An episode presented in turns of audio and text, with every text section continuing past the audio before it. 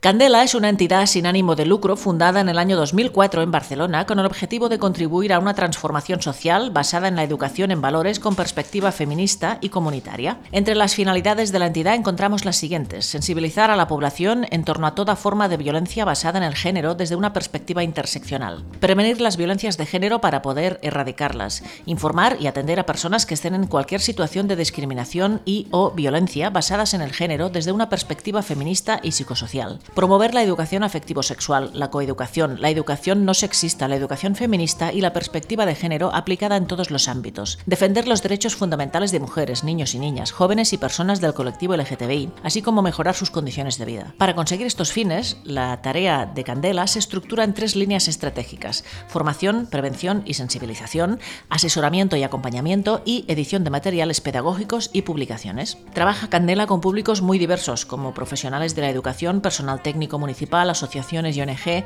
familias, niños y niñas, jóvenes, grupos de mujeres e instituciones públicas y privadas.